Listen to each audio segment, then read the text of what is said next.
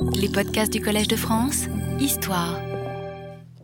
Euh, je vous rappelle donc en quelques mots euh, où nous en sommes. Euh, les, premières semaines avaient été consacrées à des généralités sur les biographies et les autobiographies en Chine, et plus spécialement, dans le cas des autobiographies, à la situation à la fin des, Ming. Mais ensuite, je me suis concentré sur un texte particulier depuis la semaine dernière et même avant, qui est donc le Li Nianqi, euh, euh, qui est donc l'autobiographie chronologique de, Yao Tinglin, qui nous occupera encore un certain temps.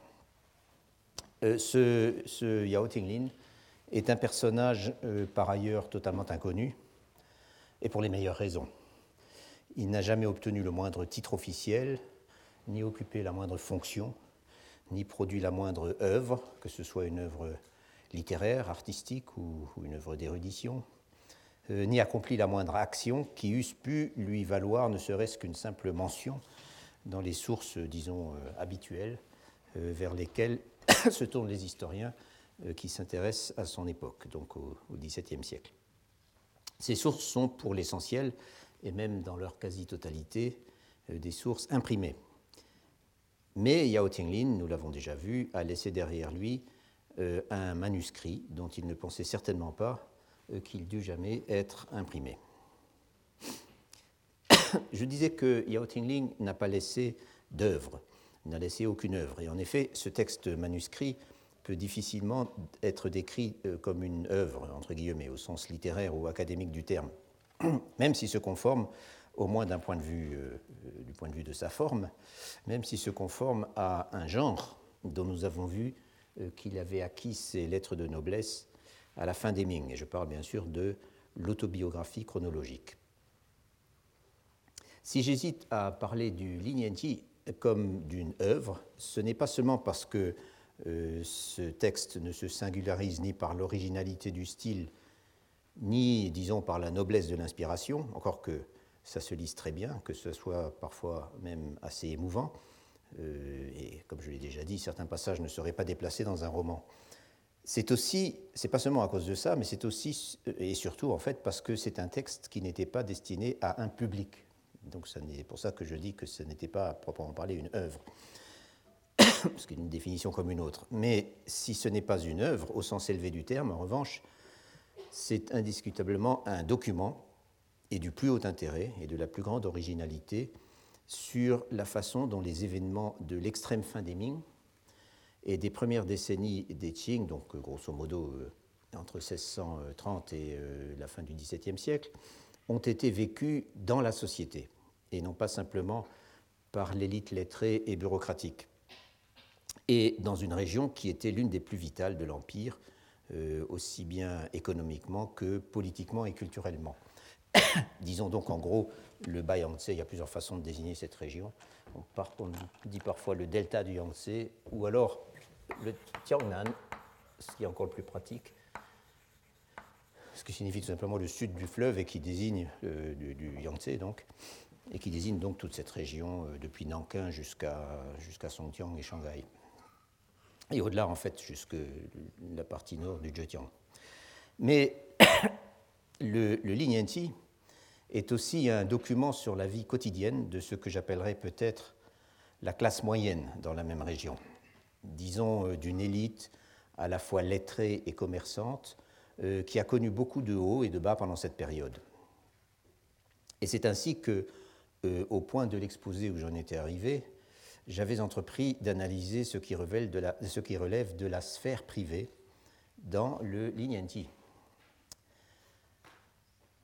il se trouve en effet que les événements, même les événements les plus quotidiens de la vie privée de Yao Tinglin, et tout ce qui concerne son environnement familial étendu, ce qui inclut, et c'est important dans ce texte, euh, les familles alliées par mariage, euh, que tout cela donc tient une très grande place dans le texte, ce qui n'est en général pas le cas dans les autobiographies chinoises, et cela même dans les autobiographies chronologiques, même si par définition celles-ci accumulent beaucoup plus de détails que des autobiographies euh, d'un style plus traditionnel, je dirais peut-être recomposé et, et, repensé. Mais il se trouve surtout que ce que Yao Tinglin a à dire sur ces sujets et d'une immédiateté et d'une franchise qu'on ne rencontre pour ainsi dire jamais dans les autobiographies chinoises, en tout cas pas avant l'époque moderne, et même là. J'avais donc commencé d'évoquer la famille de Yao Tinglin euh, telle qu'il nous la présente dans son texte. Et j'en avais d'abord décrit la structure, et je crois qu'il ne sera pas inutile d'en rappeler en deux mots les principales caractéristiques, et peut-être de le faire, surtout au tableau noir, de façon un peu plus claire que je ne l'avais fait euh, la semaine dernière. Le point important euh, est qu'à la génération du grand-père de Yao Tinglin, la lignée s'était scindée en trois branches. Donc je vais construire ce tableau à mesure que j'évoque les personnages. Euh, et puis je vais surtout mieux le répartir que je ne l'avais fait. Donc à la, génération du grand-père de Yao Tinglin, euh, euh, sa lignée s'était scindée, enfin la lignée de son arrière-grand-père s'était scindée en trois branches, donc ce terme qu'on appelle, qui signifie une maison littéralement, fang, réparties entre diverses résidences localisées dans la ville murée de Shanghai. Euh, il y avait donc d'une part la branche aînée, alors c'est là qu'il faut que je mette les choses de façon claire. donc l'arrière-grand-père X, et comme dans le... Oui, ce que je vais mettre là, c'est en fait une partie, mais aussi avec des lettres françaises, de l'arbre généalogique reconstitué par Kishimoto que je vous avais distribué la dernière fois. Et comme dans cet arbre généalogique, et comme c'est d'ailleurs l'usage dans la littérature anthropologique, je mets des ronds pour les hommes et des, triangles pour les femmes. Donc un arrière-grand-père qui a eu trois fils, et ce sont les trois fangs, hein, euh, les trois branches euh, du, clan. Donc, et je mets aussi dans, le même sens que Kishimoto, c'est-à-dire en commençant les plus anciens, les aînés, euh, à droite. Donc la première, qui est celle donc, du grand-père de Yao, Yongfeng, de Yao Tingli, qui s'appelle Yao Yongfeng. Yao Yongfeng. Et euh, oui, on verra la suite après. Yao Yongfeng. Et euh, la deuxième branche, donc, est celle de son grand-oncle, euh, Yao Yongti, J'écris pas les Yao chaque fois, qu'ils s'appellent tous Yao. Hein. Donc Yongti. Et enfin une troisième branche, donc peu importe le nom parce qu'elle est très peu, euh, très peu mentionnée euh, dans, le texte. on voit parfois apparaître le troisième frère, mais de façon tout à fait euh, épisodique. Donc la branche aînée, la branche cadette, la branche cadette et une troisième branche cette lignée issue de l'arrière-grand-père de Yao Tinglin se trouve au centre du récit. C'était, euh, si vous voulez, son environnement immédiat. Mais cela dit, on voit aussi apparaître, ça et là dans le texte, d'autres Yao, euh, qui sont parfois euh, liés au clan dont nous parlons, enfin à la lignée dont nous parlons, de façon beaucoup plus éloignée.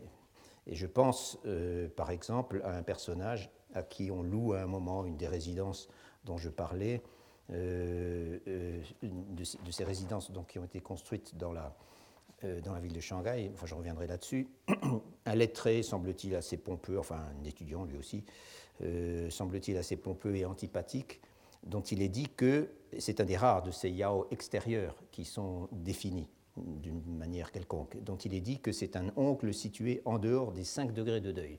Autrement dit, ça, le situe euh, en dehors du noyau de, ce lignage. Et ces gens donc, qui apparaissent ça et là, ces Yao qui apparaissent ça et là dans le texte, appartenaient probablement, même certainement, à des branches qui s'étaient détachées de la lignée principale à des générations antérieures. Euh, donc euh, à des générations X ou Y, au-dessus du tableau, vous avez des fils qui ont également créé leur propre branche. Voilà. Et l'ensemble de toutes ces branches euh, clé, euh, crée, euh, constitue ce qu'on est convenu d'appeler le clan des Yao, ou le lignage des Yao, c'est-à-dire Zhu.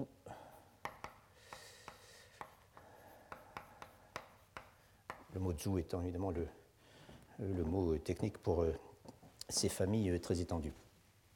Le clan des, le lignage des Yao au sens le plus large. Euh, j'avais aussi expliqué comment la branche cadette était en quelque sorte la branche forte dans le dispositif.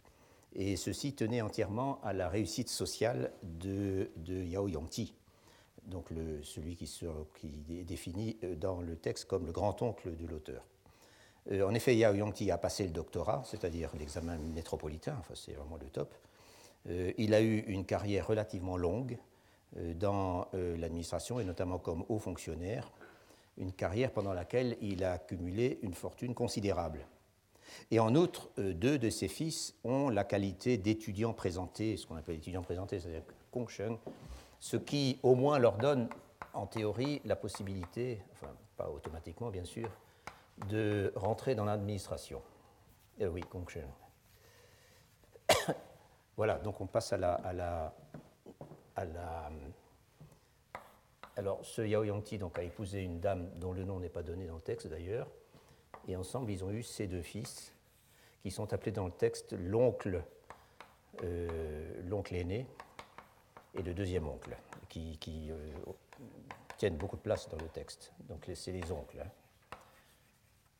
Oncle de Yao Tingling que nous n'avons pas encore fait apparaître dans le tableau.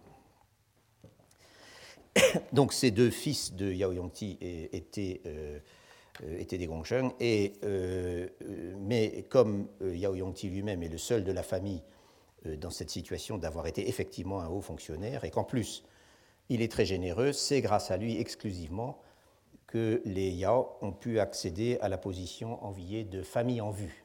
Ce terme que j'avais donné la dernière fois, Qu'on peut traduire aussi par grande famille si on veut, euh, à Shanghai à la fin des Ming. En effet, son rang académique, euh, donc de docteur, et sa qualité de haut fonctionnaire, haut fonctionnaire d'abord actif, puis retraité à partir de 1639, après 40 ans de carrière, euh, tout cela garantit à l'ensemble de sa famille le statut de famille, ce que j'appelle une famille mandarinale, une famille de l'élite titrée, si vous voulez, avec, et c'est très important, avec tous les avantages fiscaux et somptuaires euh, qui sont attachés à ce statut. Et ces avantages étaient considérables sous les Ming. C'est un point sur lequel je reviendrai plus tard. Et c'est en, outre sa fortune personnelle qui permet à sa branche, donc euh, à la, branche cadette de, ce système, de vivre sur un relativement grand pied, et aux autres, disons, de vivre de façon confortable, en tout cas en toute sécurité. À chaque fois qu'il y a un coup dur, il est là pour les aider.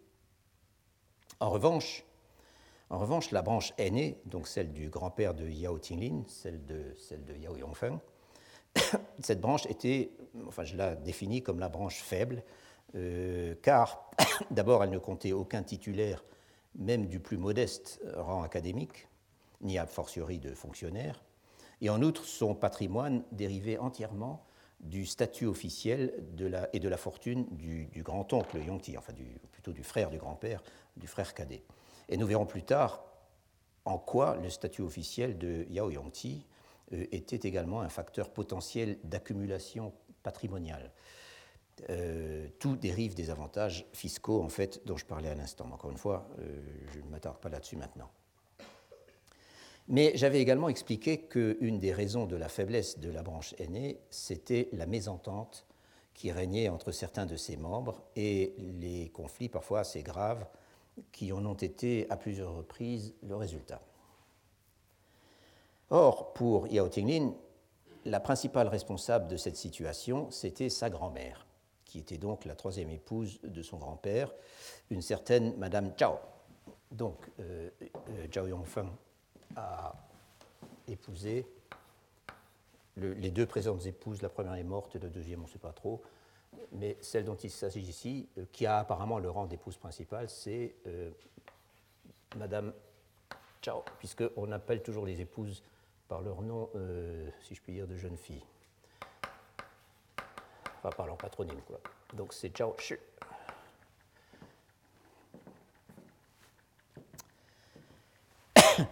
Et en fait, il n'est pas sans intérêt, et il est même euh, parfois assez divertissant, d'examiner les incidents qui justifient à ses yeux, aux yeux de Yao Tingling, euh, une telle accusation.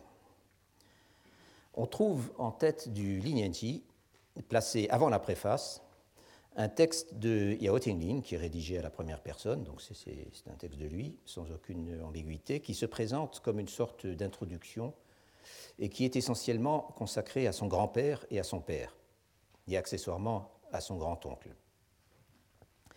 Yao Yongfeng, son grand-père, donc, que Yao Tingling n'a pas vraiment connu, y est décrit comme un homme bon, simple, dépourvu d'ambition, refusant de faire des choses contraires à la raison. Bukenzo Feili, je ne sais pas tellement ce qu'il entend par là, mais enfin c'est quelqu'un de raisonnable, disons. Euh, contraire à la raison, ce serait ça. Donc il, refuse de faire des choses qui sont failli, euh, vivant modestement et ne s'intéressant qu'à ses études.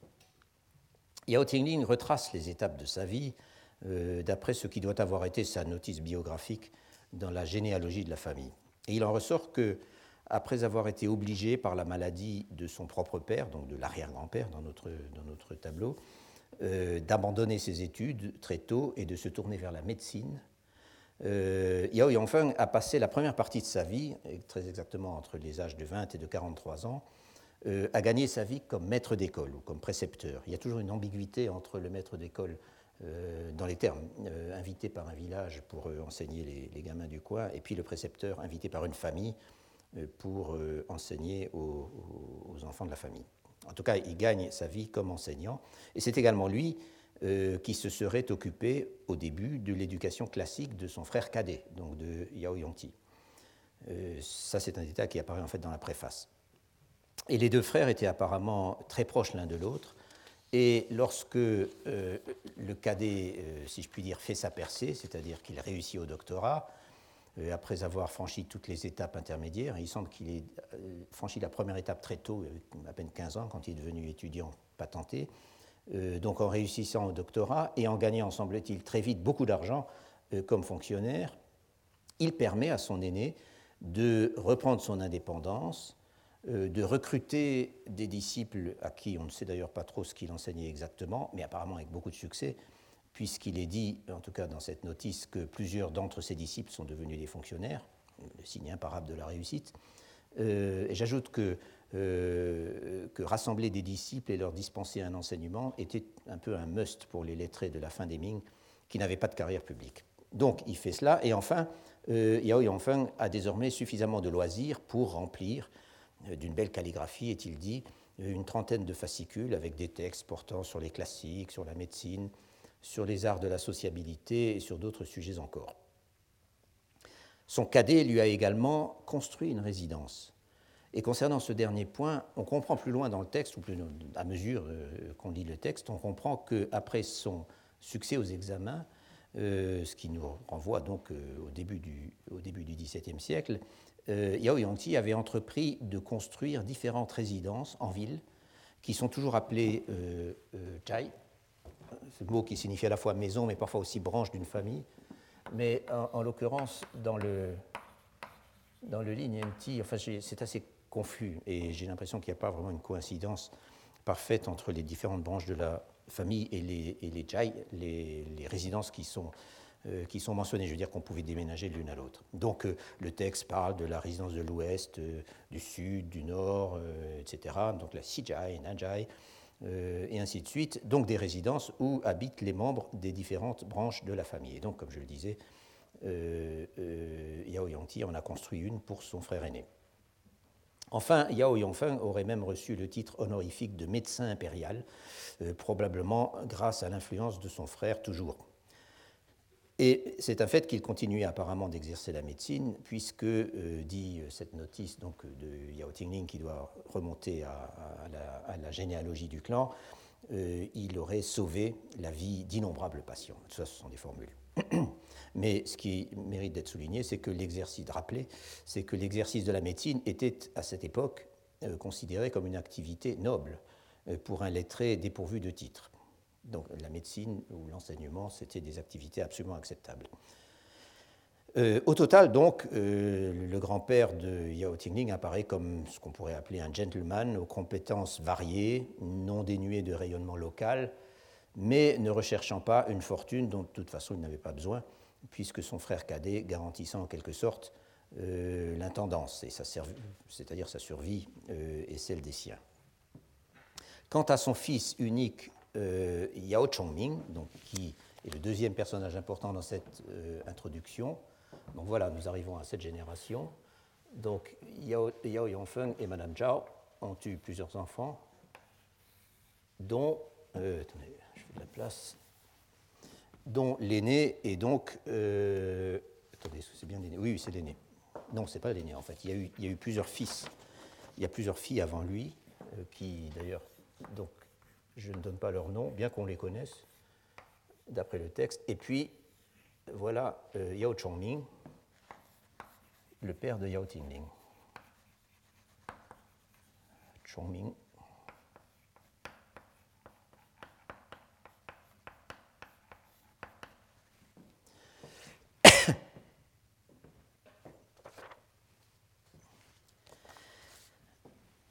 Tel que le décrit son fils, qu'il a connu jusqu'à l'âge de 13 ans, euh, Yao Chongming, son père, donc, euh, était un homme cultivé, élégant, raisonnable, plein de talent dès son plus jeune âge.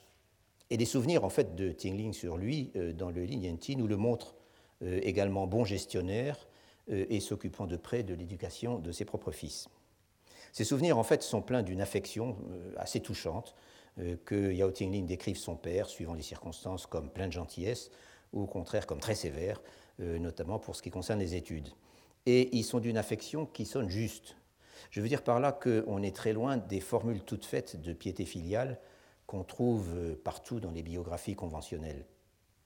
Pour ne citer qu'un exemple, je pense par exemple à une scène charmante où le père et le fils se rendent ensemble à Zhoupu, euh, Zhoupu, c'est cette bourgade située euh, à l'est de Shanghai que j'ai déjà mentionnée, qui était en fait la bourgade d'où était la famille de la, mère de Yao Tingling. Et ce que je n'ai peut-être pas indiqué, c'est que Zhoupu a le statut d'un gen. Ce qui on traduit parfois par bourgade, mais ce n'est pas vraiment pas un bon mot, parce que les gens étaient parfois de très grandes villes.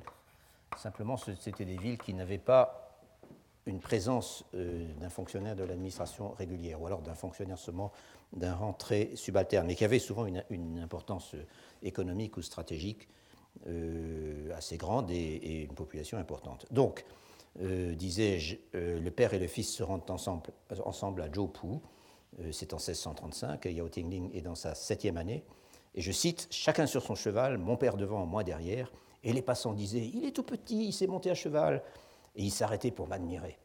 Aujourd'hui encore, quand je prends cette route, elle est pareille qu'autrefois.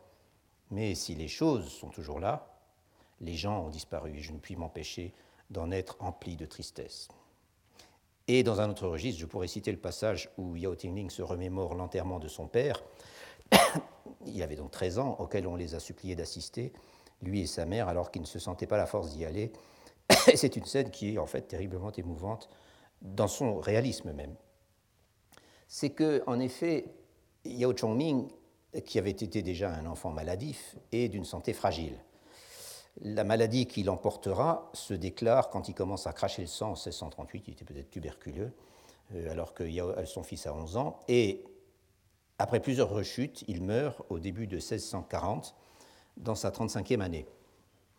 Et le texte d'introduction s'arrête là, avec la date des funérailles. Et il se conclut sur cette accusation terrible qu'on ne trouverait certainement pas dans une autobiographie, disons, normale, ni dans aucun texte si peu formel que ce soit. Je cite Les dépenses variées entraînées par les obsèques ont été entièrement payées par mon grand-oncle.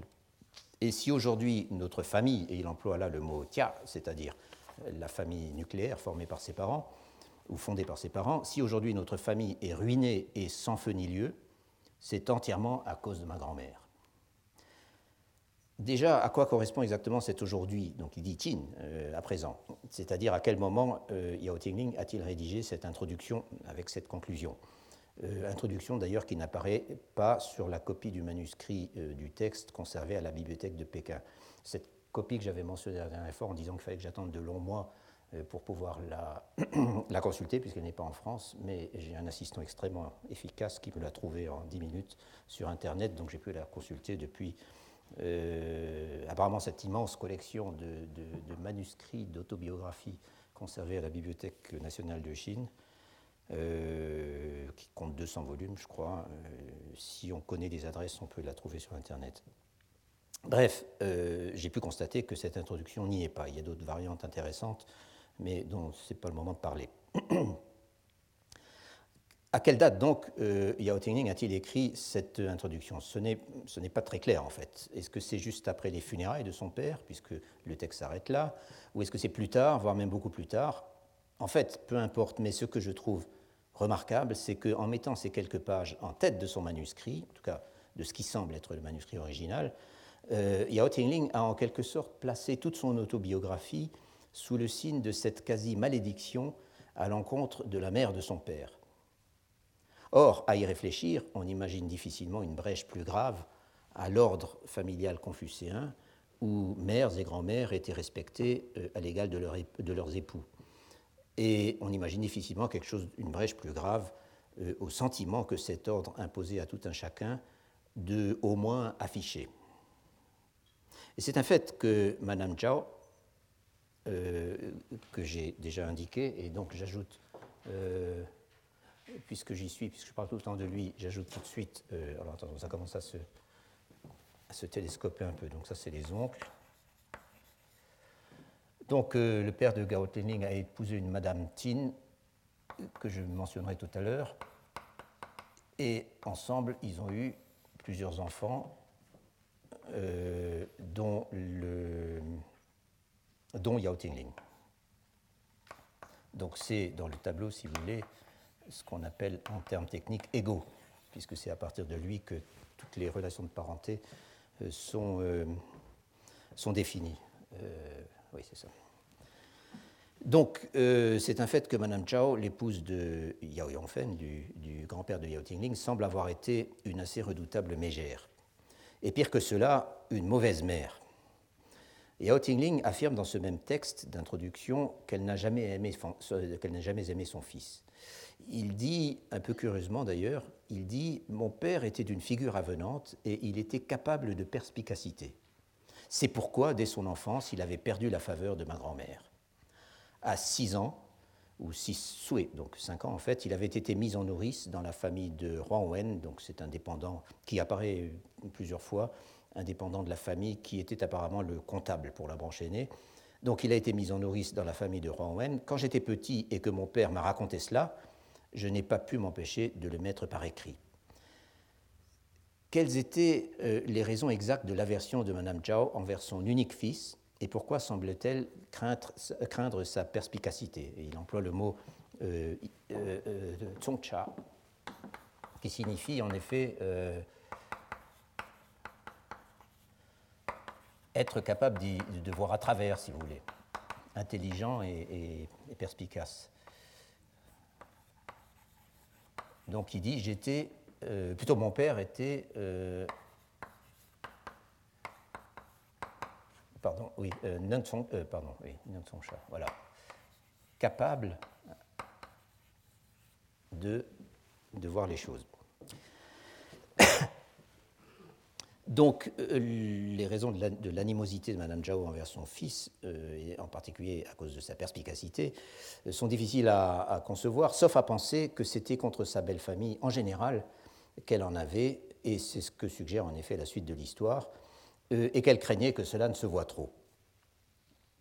Quoi qu'il en soit, Yao Chongming se marie dans sa 16e année avec une Madame Tin, euh, donc c'est celle que je viens d'indiquer. Euh, voilà.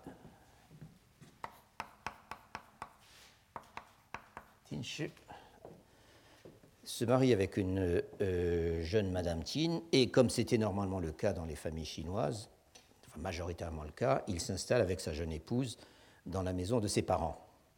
Mais quand deux ans plus tard, il est en proie à une crise de dysenterie, sa mère ordonne au jeune couple de faire cuisine à part, ce qui veut dire faire cuisine à part définitivement, et elle leur coupe les vivres. Autrement dit, et là encore c'est un, moment classique dans la vie des familles chinoises quand la cohabitation devient difficile, autrement dit, elle impose de facto, euh, sinon dans le cas présent par contrat, comme cela se faisait souvent, elle impose la séparation des biens et des activités domestiques, euh, même si l'on continue de vivre sous le même toit. Heureusement, aussitôt qu'il apprend cela, le grand-oncle vient au secours du jeune couple et lui donne de quoi survivre. De même d'ailleurs que le beau-père de Yao Chongming, donc euh, M. Tin, euh, qui est apparemment aussi prospère que généreux. Et ce M. Tin aura d'ailleurs d'autres occasions d'aider et même d'accueillir son gendre et les siens à qui il semble avoir été très attaché. Ainsi, il interviendra pour euh, euh, arranger les fiançailles de Yao Tingling, alors qu'il est encore petit garçon, par deux fois même, mais à chaque fois la fiancée meurt bien avant que le mariage puisse être réalisé. Il accourra au moment de la mort de son gendre, donc du père de Yao Tingling, etc., etc. Bref, il est très présent dans le texte et c'est là un des nombreux exemples dans le Lin de cette étroitesse de lien entre famille et belle famille euh, à laquelle j'avais fait allusion la dernière fois. Là où les choses se gâtent sérieusement, c'est après la mort du grand-père de Yao Tinglin, Yao Yongfeng, qui survient en 1629.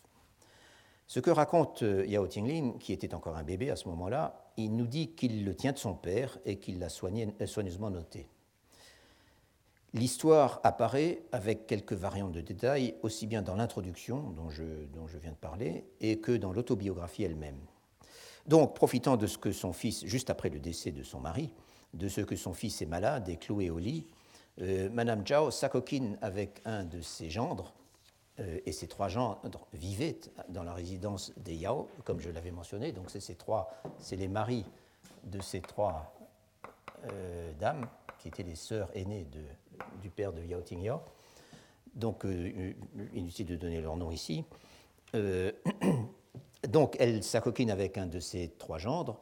Euh, dont elle semble avoir été en général beaucoup plus proche euh, que, qu'elle l'était de son propre fils, euh, ainsi qu'avec deux de ses dépendants ou de ses gens appartenant à la famille, c'est-à-dire ces jeunes dont j'ai déjà parlé, dont je reviendrai la, semaine prochaine plus en détail sur toutes les questions que ça pose. Elle s'acoquine avec, tous ces gens pour euh, pour s'emparer subrepticement de tous les objets de valeur laissés par son mari et les mettre en lieu sûr. Plus frappant encore, et à vrai dire quelque peu étrange, euh, elle brûle la plus grande partie des contrats par lesquels un certain nombre de familles avaient dévolu aussi bien leur personne que leur propriété à la famille Yao, pour en devenir donc des dépendants. Il s'agit en l'occurrence des gens qui étaient attachés à la branche aînée, euh, celle de Yao Yongfeng. Donc il avait dans ses archives sans doute tous ses contrats et la grand-mère entreprend de les détruire. Pourquoi s'est-elle livrée à de pareilles actions? On suppose que c'est d'abord pour priver son fils de la part d'héritage qui lui reviendrait euh, en faisant tout disparaître. Peut-être aussi anticipait-elle de faire profiter sa propre famille des biens de son mari faciles à cacher et à transmettre, c'est-à-dire les objets de valeur, les bijoux, euh, l'argent, les, objets d'art, etc. Euh, en revanche, la destruction des contrats reste quand même euh, difficile à expliquer.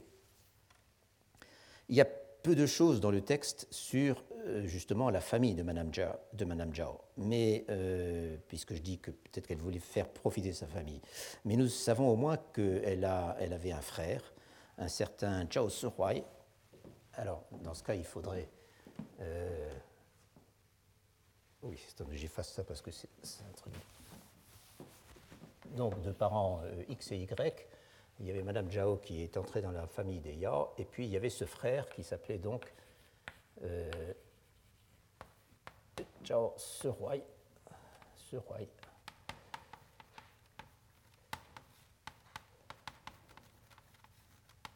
Et ce, Zhao Sihuai, lui, euh, est assez souvent mentionné dans le texte et il se conduit toujours de façon extrêmement agressive euh, envers les Yao, donc la famille dans laquelle sa sœur avait, euh, été mariée. Jusque dans les premières années des Qing, il est impliqué dans plusieurs disputes que sa sœur, Madame Zhao, ne fait bien sûr qu'attiser, avec injures, agressions physiques même, et parfois dépôt de plainte auprès de l'administration. Les relations entre les deux familles, les Yao et les Zhao, pour ce qu'on connaît de ces derniers, euh, ces relations semblent donc à l'opposé des relations d'entraide et d'amitié dont j'ai parlé à propos des Tin, la famille de la mère de Zhao Tingling. Et c'est un fait que cette hostilité entre familles alliées par mariage, focalisée sur le sort de la fille qui est passée de l'une à l'autre, est elle aussi une configuration que l'on rencontre assez fréquemment dans les sources. J'avais d'ailleurs évoqué cette configuration négative, si on peut dire, euh, il y a pas mal d'années, lorsque j'avais parlé des suicides d'épouses et des vendettas entre familles alliées par mariage qui s'en suivaient. Je l'avais évoqué en fait à partir de sources administratives, car ces affaires posaient toujours un problème sérieux aux fonctionnaires locaux et on en trouve de fréquentes mentions. Mais dans le cas présent, ce n'est pas exactement de cela qu'il s'agit, et encore une fois, nous ne connaissons pas les causes profondes euh, ou même immédiates de l'hostilité de Madame Jia, appuyée donc par son frère, euh, envers la famille dans laquelle elle a été mariée. Par chance, le vol ou la destruction des biens de son défunt mari par Madame Jia est rapidement éventé. Certains des complices avaient en fait mauvaise conscience et, et ont dit ce qui se passait. Et les deux oncles de Yao Tingling, donc les fils de Yao Yongti, qui apparaissent sur le tableau, dans, ce que j'ai appelé la branche forte de la famille, les deux oncles réussissent à récupérer au moins une partie euh, des biens en question.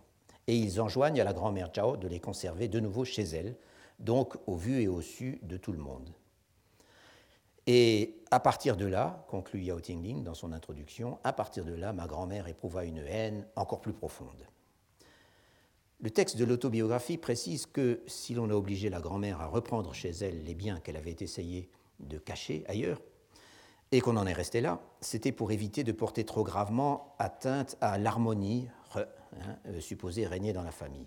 Alors que, ça c'est moi qui l'ajoute, alors qu'une dénonciation en justice aurait été tout à fait concevable. Mieux même, les querelles d'héritage et de partage des biens sont tout à fait typiques des affaires portées devant les magistrats par des familles qui s'entredéchirent. L'autobiographie précise aussi qu'après cet incident, les gendres de Madame Zhao ont préféré quitter la résidence en compagnie de leurs épouses. L'un d'entre eux a même insisté pour ouvrir ses bagages afin de montrer qu'il n'emportait rien. Les deux autres, qui eux s'étaient servis au passage, ont dû faire de même et n'ont plus su où cacher leur honte euh, après avoir été pris littéralement la main dans le sac. Les relations entre la mère et le fils sont à l'évidence restées exécrables par la suite. En fait, jusque sur son lit de mort, euh, la simple évocation de sa mère met Yao Chongming dans tous ses états et provoque de nouveaux crachements de sang. Et après sa mort, la vindicte de Madame Zhao ne fera que se reporter sur son petit-fils, donc sur Yao Tinglin, et sur sa mère, euh, Madame tout de suite après le décès de Yao Chongming, elle tente de prendre le contrôle de tous les biens qu'il a laissés, mobilise de nouveau celui de ses gendres qui a l'air d'être son favori pour transporter les armoires bourrées de vêtements et d'objets, présume-t-on, et tous les meubles chez elle. Euh, mais devant la réaction furieuse de Yao Tingling, qui n'a encore que 13 ans à ce moment-là, elle est finalement obligée de demander l'arbitrage des deux oncles de l'autre branche, toujours eux, et ceux-ci imposent un partage euh, grâce auquel la mère de Yao Tingling ne sera pas privée de tout, euh, comme sa belle-mère espérait bien que ce serait le cas. Mais ces arrangements ont un coût. Ils obligent en effet la famille à louer certaines de ses résidences à des membres éloignés du clan. Euh, et Yao Tingling note à cet endroit que c'est à partir de là, donc il se place à la mort de son père en 1640, c'est à partir de là que nous avons commencé à perdre notre patrimoine en donnant des maisons à louer.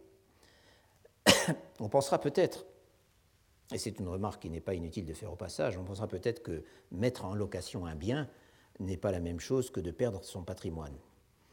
Mais la réalité est que les transactions foncières ou immobilières dans la Chine à cette époque, disons dans la Chine prémoderne, étaient infiniment plus compliquées et beaucoup moins tranchées que ce que ces deux termes, vendre ou louer, euh, risquent de suggérer. Il y avait en effet toute une gradation, aussi bien de propriété effective, c'est-à-dire matérialisée par un titre de propriété et l'obligation de payer les impôts fonciers, aussi bien de propriété effective que de droit d'usage euh, dans les processus de transfert. Il est tout à fait impossible d'entrer ici dans le détail, c'est toujours très compliqué avec beaucoup de variantes locales, mais dans le cas présent, il semble que les transactions en question, pour lesquelles Yao Tingling use des mots tu et tie, qui signifie, donc tio signifie louer techniquement, euh, mettre en location.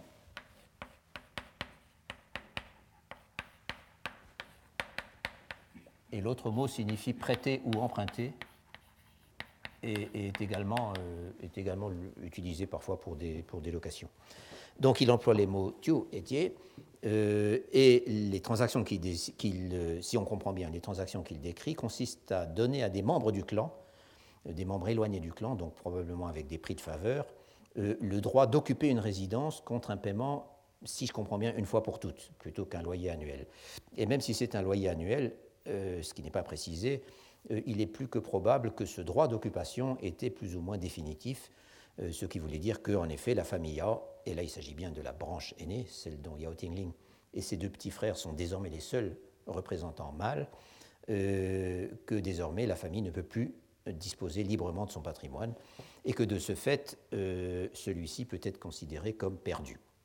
Mais j'admets que tout cela euh, resterait à mieux comprendre dans le détail. C'est d'ailleurs une des grandes sources de difficulté de compréhension de ces textes extrêmement proches des réalités euh, sociales et familiales quotidiennes, c'est qu'ils sont souvent allusifs. Ils parlent euh, évidemment à leur public de choses que celui-ci comprend tout de suite, alors que nous pataugeons souvent pour comprendre exactement ce qui se passe.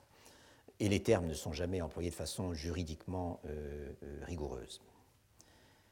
Quoi qu'il en soit, ces dispositions ne rendent pas pour autant beaucoup plus facile la vie de la veuve et des enfants de Yao Chongming, dont les finances sont en outre extrêmement précaires.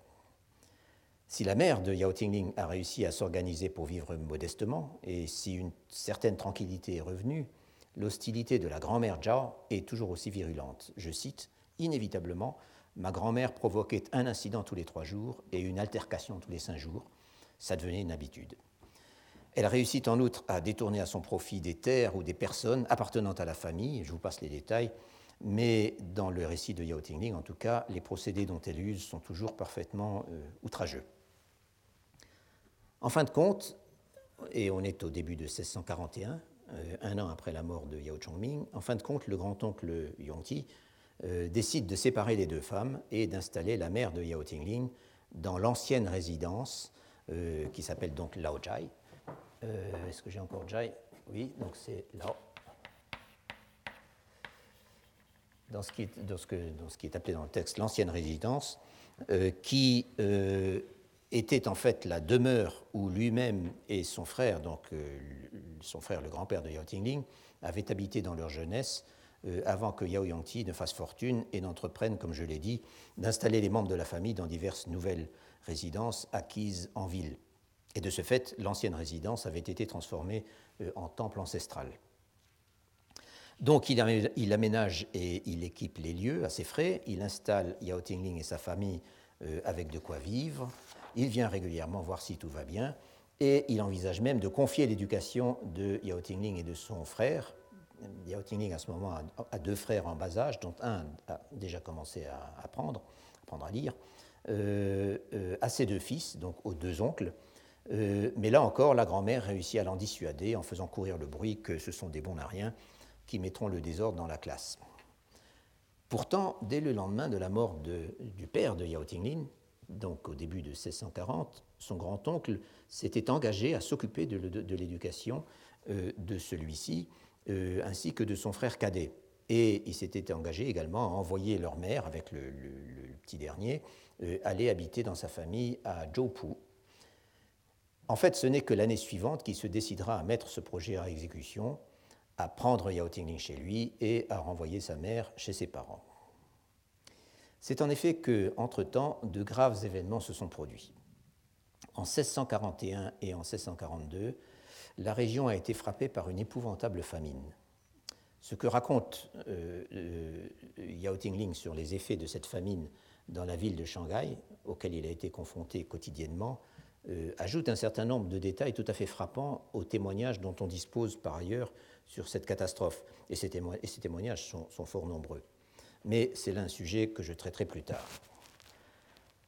Pendant cette même période, Yao Tinglin, qui avait été très déstabilisé par la mort de son père et par toutes les disputes de famille euh, dont je viens de parler, est devenu un adolescent noceur et paresseux et de plus, de plus en plus euh, livré à lui-même. Et il le dit lui-même, et autant que je puisse en juger, ce genre d'analyse sur soi-même est tout à fait exceptionnel dans les textes chinois à la première personne. Voici ce qu'il dit, et je trouve cette description d'un adolescent difficile particulièrement réussie, par de lui-même. Depuis la mort de mon père, j'étais supposé étudier, mais je me laissais aller à mes envies et vivais dans la dissipation. J'étais incroyablement obstiné et à 15 ans, j'ai fini par perdre mon temps à des choses inutiles l'esprit dispersé, mon énergie à la dérive, incapable de prononcer une seule, une seule parole agréable. quiconque a eu affaire à des adolescents difficiles reconnaîtra la justesse de cette description. Et c'est en effet à 15 ans, en plein milieu de la famine, qu'il commence à sortir, c'est-à-dire à aller passer des soirées à boire avec ses copains. Il raconte d'ailleurs comment, quand il rentre chez lui au milieu de la nuit, il lui arrive de trébucher sur les cadavres des gens morts de faim qui gisent au milieu des rues. Mais 1642 est aussi une année où, même dans une région comme le Tiangnan, qui jusque-là était restée à l'abri des rébellions et de la guerre, tout cela paraissait très lointain, on commence à s'inquiéter sérieusement de ce que réserve l'avenir.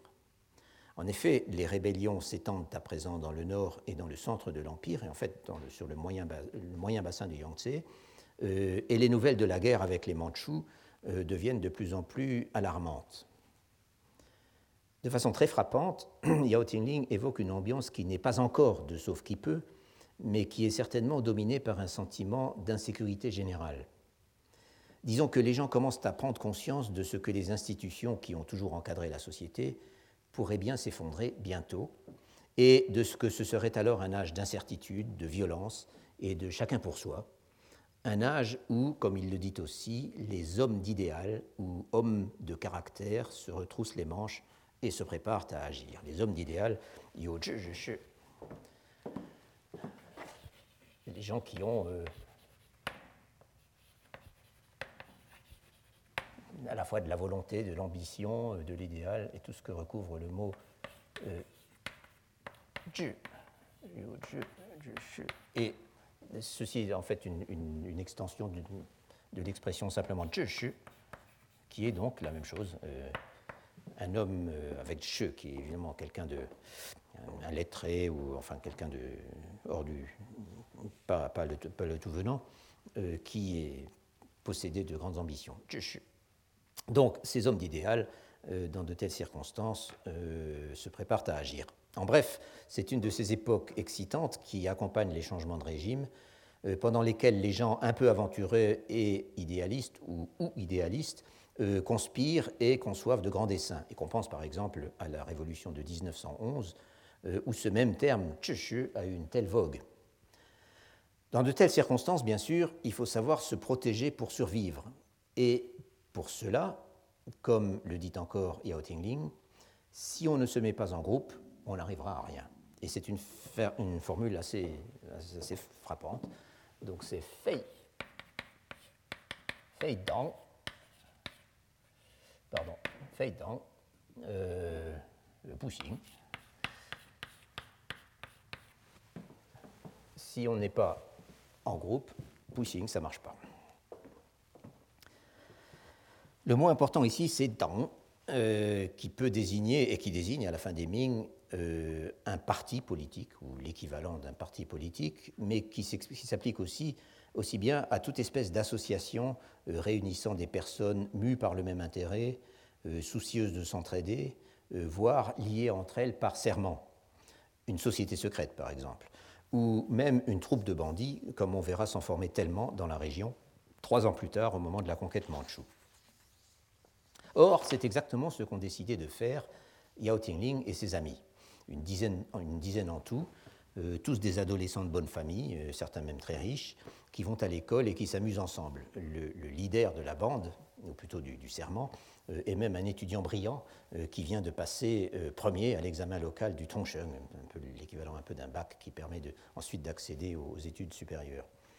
il prête serment, donc c'est le mot mong, et l'on ne doute pas qu'il se promette de réaliser de grandes choses. Mais quoi exactement il est impossible de savoir quel était ce plan, il emploie le mot Jinghua, euh, dont euh, Yao Tingling euh,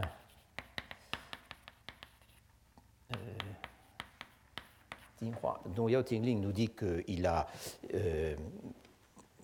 qui s'est effondré au bout de quelques mois, il est impossible de savoir en quoi ça consistait, car le texte présente à cet endroit une lacune correspondant à une page environ et il semble que ce soit la même chose dans les trois manuscrits qui existent. Mais euh, ce qu'ils euh, avaient en tête devait être assez grave, en effet, car le chef de la bande est arrêté par le magistrat de Shanghai, et s'il s'en tire avec seulement une quinzaine de coups de gros bâtons, de planchettes, euh, c'est par faveur spéciale parce qu'il est un si bon étudiant. En tout cas, pour le grand-oncle Yao Yangti, euh, la coupe est pleine. Il renvoie dans sa campagne la mère de Yao Tingling, qui s'est avérée incapable de contrôler son fils. Euh, il prend ce dernier chez lui et il le consigne dans sa bibliothèque pour qu'il se décide à étudier sérieusement. Ce que Yao Tingling est toujours aussi incapable de faire d'ailleurs. C'est à ce point de son, récit, euh, en effet, qu'il parle de son instabilité et de son caractère difficile depuis la mort de son père, le passage que j'ai cité tout à l'heure. Et il ajoute encore Et après que je suis passé sous la surveillance de mon grand-oncle, j'ai été incapable d'écrire un seul caractère d'écriture. Au début, quand j'ai rejoint la classe, je ne mettais pas le pied dehors, j'étais dégoûté et déprimé au plus haut point.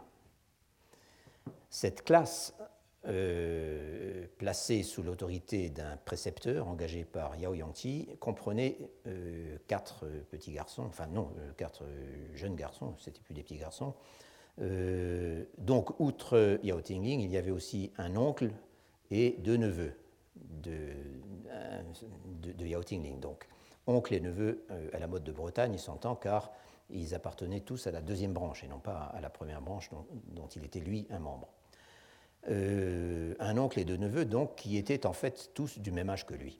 Et cet oncle, mieux encore, cet oncle, qui était le fils d'une épouse secondaire de son grand-père, donc euh, euh, on peut encore l'ajouter.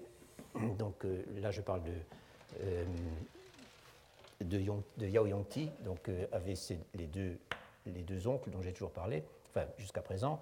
Mais il avait également, en fait, il y avait plusieurs concubines, mais dont une dont il a eu euh, un, garçon qui, que, que, Yao Tingling appelle toujours le oncle numéro 3, 1, 2, 3, mais avec seulement ce mot chou qui est moins, moins euh, euh, disons, moins respectueux que beau. D'autant plus que ce Sanchu, la concubine de Weijun, avait l'âge de Yao Tingling. Donc ce pseudo-oncle, si je puis dire, ainsi qu'un des deux neveux, euh, avait été donné en, adoption, euh, alors cette fois-ci, chacun à l'un des deux oncles, au, Tapo et au Epo, euh, si bien qu'ils se retrouvaient à présent à la même génération que Yao Tingling et qu'il l'appelait grand frère, Tation, parce qu'il était plus âgé qu'eux, un peu plus âgé qu'eux. C'est donc ces changements de génération par adoption qui sont assez rares, dont j'avais parlé un moment. En tout cas, après avoir broyé du noir pendant quelques mois, Yao Tingling euh, s'habitue à sa situation et se lie d'amitié avec ses condisciples. Son pseudo-oncle et son pseudo-neveu, donc ceux qui ont été adoptés et qui se retrouvent en fait euh, ses petits frères, lui vouent même une amitié quasi passionnée. Et ils semblent effectivement le regarder comme un grand frère euh, admiré, dont ils auraient tellement souhaité la réussite sociale et académique, alors qu'il ne l'a jamais atteinte, comme il le déplore d'abondance dans le courant de son autobiographie. Ceci se passe donc en 1643. Et dans le récit de Yao Tingling, les deux années suivantes, celle de la chute des Ming euh, euh, euh, et, de la conquête du Tiangnan par les Qing, les deux années suivantes sont presque entièrement consacrées aux événements graves, cataclysmiques même, dans lesquels lui et les siens se sont trouvés emportés. Je veux dire que pour un temps, les affaires de famille passent complètement au second plan.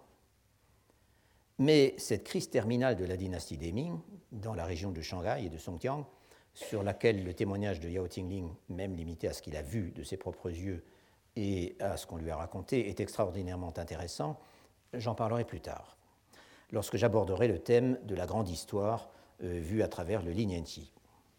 Ce à quoi je voudrais me limiter pour le moment, ce sont les effets de cette, de cette crise sur les fortunes de la famille Yao.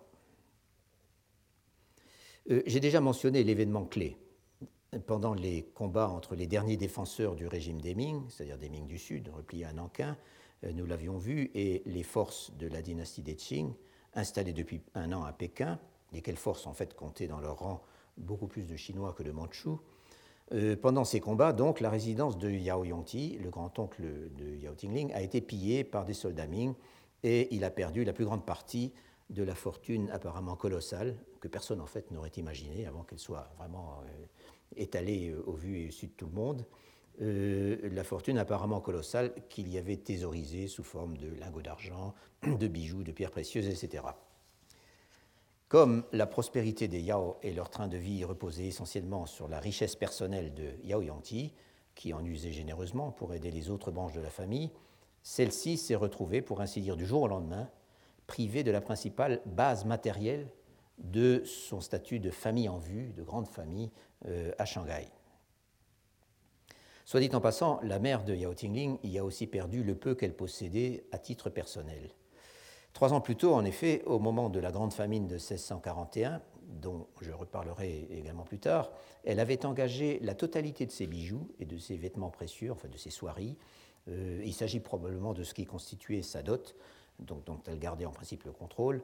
Euh, elle les avait engagés auprès de l'épouse d'un des deux oncles, euh, ceci contre un prêt de 95 onces d'argent. En d'autres termes, l'épouse de l'oncle, c'est-à-dire la cousine par alliance de Madame Tin, opérait comme opère un mont-de-piété, c'est-à-dire qu'elle gardait par devers elle les objets euh, qui garantissaient le prêt. Et cette somme de 95 onces d'argent, qui est relativement élevée, Madame Tin l'avait remise à son père, M. Tin de Jopu, lequel essayait à ce moment de trafiquer pour survivre euh, pendant la famine. Probablement, c'est pas précisé, mais il cherchait probablement à spéculer sur le prix des grains. Or, non seulement Madame Tin n'a jamais revu la couleur de son argent, mais en outre, lorsque la résidence de Yao Yongti, où vivaient également les deux oncles et leurs épouses, a été pillée en 1645, comme je viens de le rappeler, ses bijoux et ses soieries ont disparu avec le reste. Elle était donc ruinée, elle aussi. Le thème de la pauvreté, les stratagèmes pour trouver un peu d'argent et joindre les deux bouts, surtout lorsqu'on est confronté à des dépenses exceptionnelles mais inévitables, comme au moment des mariages ou des funérailles, et les sommes sont fort modestes comparées à la richesse passée, tout cela domine l'autobiographie de Yao Tingling pendant les premières années des Qing. Le grand-oncle Yao Yongti, malgré toute l'autorité qu'il a conservée, n'est pas le dernier à répéter qu'il est pauvre à présent.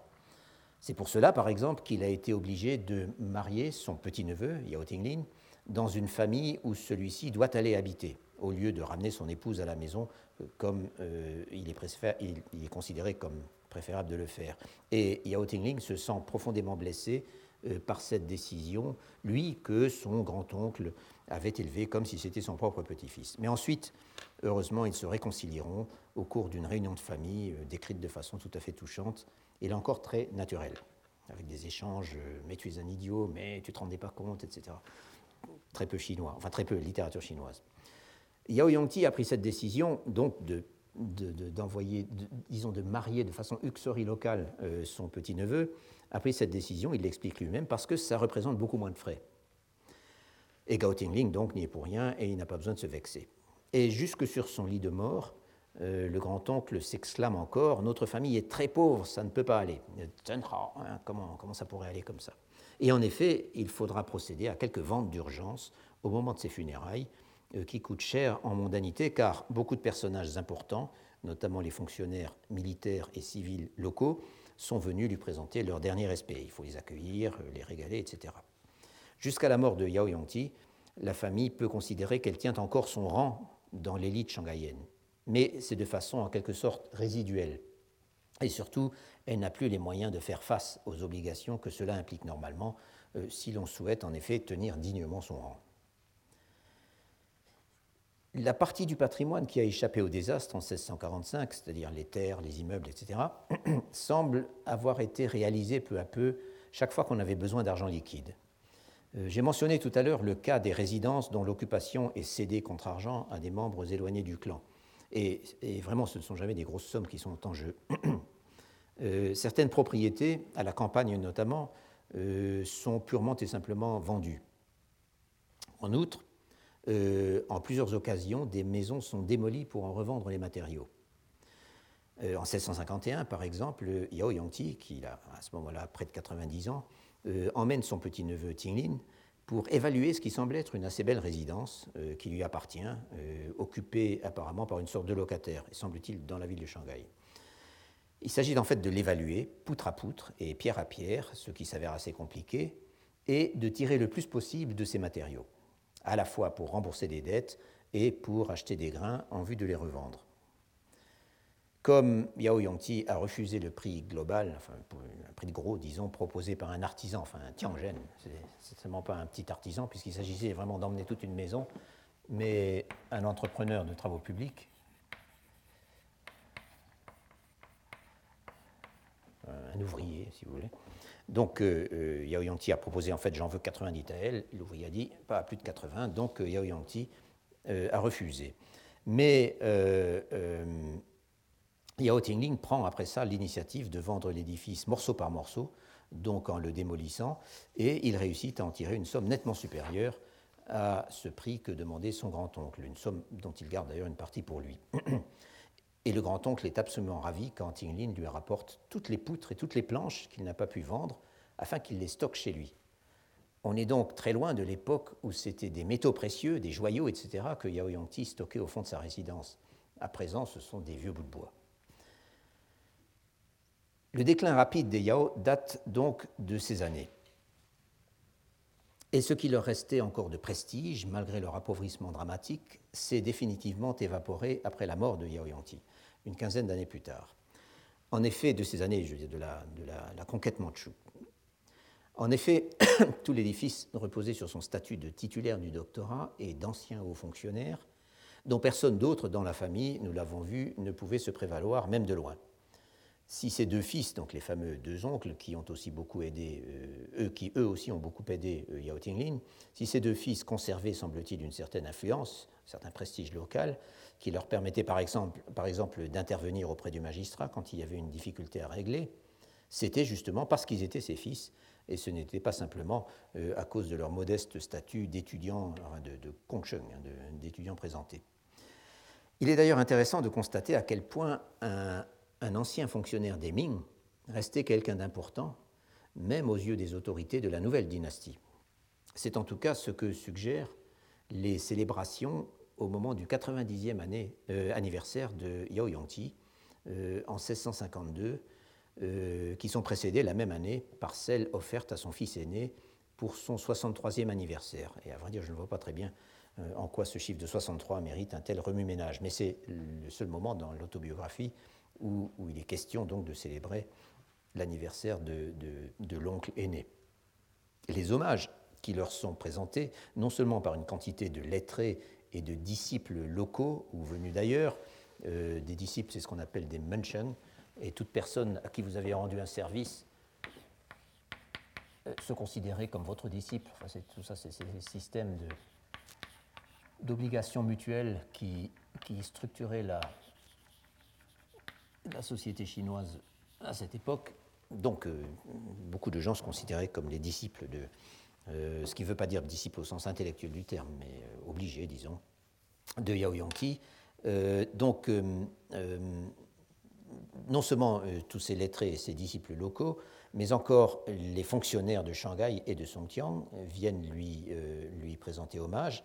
Et plus frappant encore, les plus hautes autorités de la province envoient des présents y compris le gouverneur général, le gouverneur, le gouverneur du Grand Canal, etc.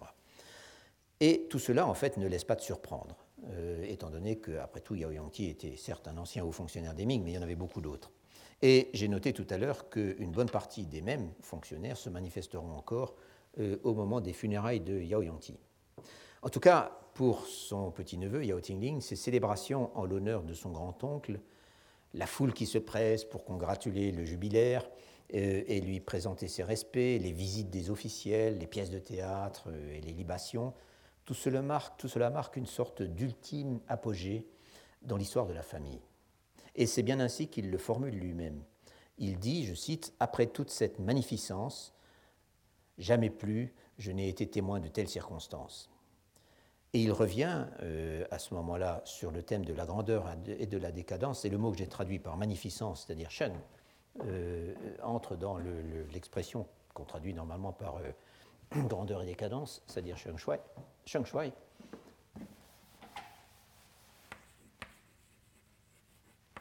Sheng, c'est la prospérité, la splendeur, tout ce qu'on voudra.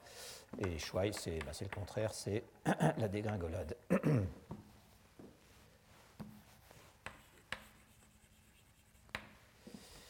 Donc, dans son texte même, Yao Tingling marque bien ces, festivités du 90e anniversaire de son grand-oncle comme euh, une, dernière apogée, comme le début, le début vraiment de la fin finale. Et il parle, euh, il revient encore sur ce thème du changement sur lequel nous avons vu qu'il insiste tant, et il suggère clairement il prend prétexte de cette ultime manifestation de gloire familiale pour clore la première partie de son autobiographie. C'est là que s'arrête en effet le premier chapitre sur trois. Et euh, arrivé à ce point, je vais interrompre de la même façon cette partie de mon exposé sur la vie privée de Yao Tingling et de sa famille pour introduire, euh, au début de, de, ma prochaine, mon prochain exposé, pour introduire une brève digression de nature, disons, historiographique, avant de revenir sur certains aspects auxquels je n'ai fait qu'allusion euh, aujourd'hui, notamment la question des dépendants, des, des jeunes, hein, des personnes dépendantes de la famille Yao, euh, et également sur la question de leurs activités commerciales. Le Lignanti, je l'ai dit assez souvent, est un document tout à fait exceptionnel dans le corpus des textes autobiographiques chinois qui nous, sont parvenus. Disons que, bien que je sois euh, loin d'avoir encore tout vu, cela va de soi, je doute fort, pour diverses raisons, qu'il puisse exister beaucoup de textes de même nature voire un seul. Mais il est vrai que les vieux manuscrits que les bibliothèques chinoises se mettent à extraire de leur fond, euh, comme le texte dont je vais parler tout de suite, euh, non, euh, pas celui-là, mais comme le texte de. comme le manuscrit, le deuxième manuscrit du Lignenti dont j'ai parlé tout à l'heure. donc, il est vrai que les vieux manuscrits extraits donc, par les bibliothèques chinoises et publiés depuis quelques années réservent parfois des surprises. Disons que dans l'état présent, le Lignanti est exceptionnel à la fois par la qualité et la minutie de son témoignage sur la société dans laquelle vivait l'auteur et sur les événements qu'il a traversés, et par la façon dont ce même auteur arrive à faire vivre ses protagonistes et leur entourage euh, par son réalisme psychologique même, euh, qui leur confère une présence assez rare. Cela étant dit, le Lignanti n'est certainement pas le seul témoignage individuelle sur la transition dynastique entre les Ming et les Qing dans la région du Jiangnan. Et de même, la famille Yao est très loin d'être la seule famille de l'élite de cette région à s'être trouvée ruinée euh, au moment de la conquête et pendant les premières années des Qing. Je me propose donc, arrivé à ce point, de dire un mot d'un texte qu'on peut considérer comme tout à fait parallèle euh, et qui donne, disons, un certain contexte au Lignanti en traitant en particulier de ce phénomène de la, de la, ruine et de la décadence d'une partie de l'élite du Tiangnan euh, au moment du changement de dynastie. Ce texte, je vous le donne tout de suite, a pour titre Iyo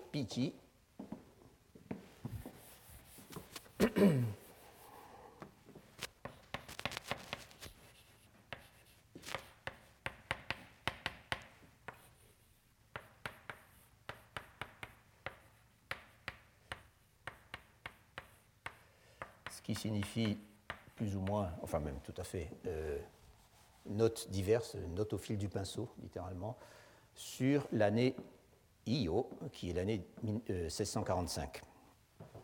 Io Biti, euh, c'est un texte dont je connaissais l'existence euh, parce qu'il est mentionné dans certaines études sur le Lignanti, mais là encore, je n'ai pu y accéder que en fait la semaine dernière, toujours grâce à Internet. Euh, et c'est la raison pour laquelle j'en parlerai maintenant. Et euh, c'est un texte, encore une fois, qui apporte un contexte intéressant euh, au Lignenti. Voilà donc ce que je commencerai à faire, et ensuite je, reprendrai, mais sous un, angle différent, l'étude de la comment dire, vie économique et, et privée des Yao, toujours basée sur le Lignenti. Je vous remercie. Retrouvez tous les podcasts du Collège de France sur www.collège-de-france.fr.